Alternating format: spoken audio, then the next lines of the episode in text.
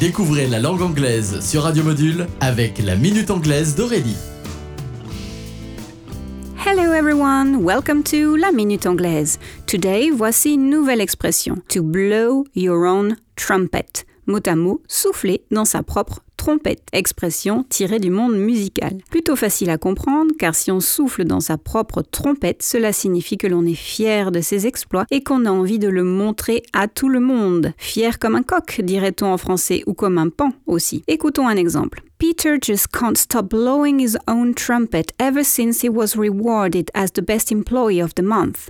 Peter n'arrête pas de frimer, de se la raconter depuis qu'il a été élu meilleur employé du mois. To blow your own trumpet s'utilise donc pour parler d'un comportement exagéré, proche du ridicule, de quelqu'un qui serait fier d'exhiber sa réussite. To blow your own trumpet. Well, that's it for today, so goodbye!